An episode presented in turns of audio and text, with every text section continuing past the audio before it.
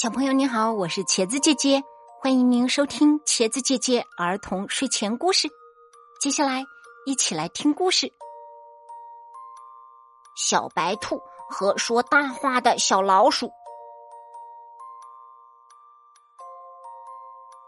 从前有只小老鼠，这是一只很机灵、很聪明的老鼠，不过它老是爱说大话。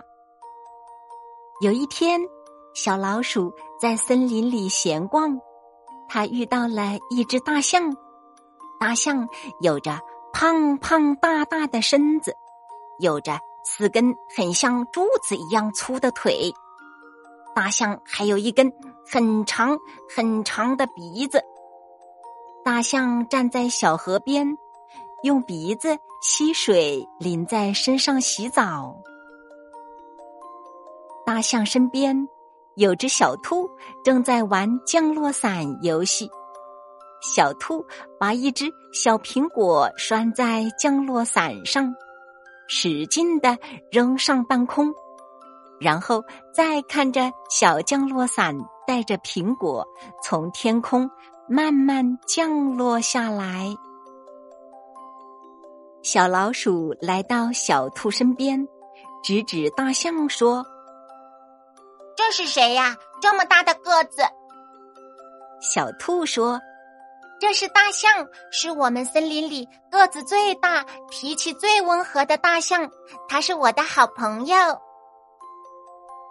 你的好朋友有什么了不起的？”小老鼠抬起头，瞧着大象说：“别看它个头大，连狮子、老虎都不敢惹它，可我不怕。”你又说大话了，小兔说：“小老鼠爱吹牛，又有什么了不起呢？”哼，我不是吹牛，我能叫大象害怕。要是我钻进大象的鼻子，大象就会闷死，它就会向我求饶。我才不信呢！小兔说：“我要让你瞧瞧老鼠的厉害。”小老鼠拍拍胸脯说。要是大象真的向我求饶了，怎么办呢？小兔子把手中的降落伞使劲的又一扔，降落伞被扔到了半空中。小兔说：“我就把我心爱的降落伞送给你。”小兔刚说完这句话，小老鼠就吱溜一下跑到大象边上，钻鼻子。大象觉得鼻子里痒痒的，就一甩鼻子，打了个大大的喷嚏。啊切！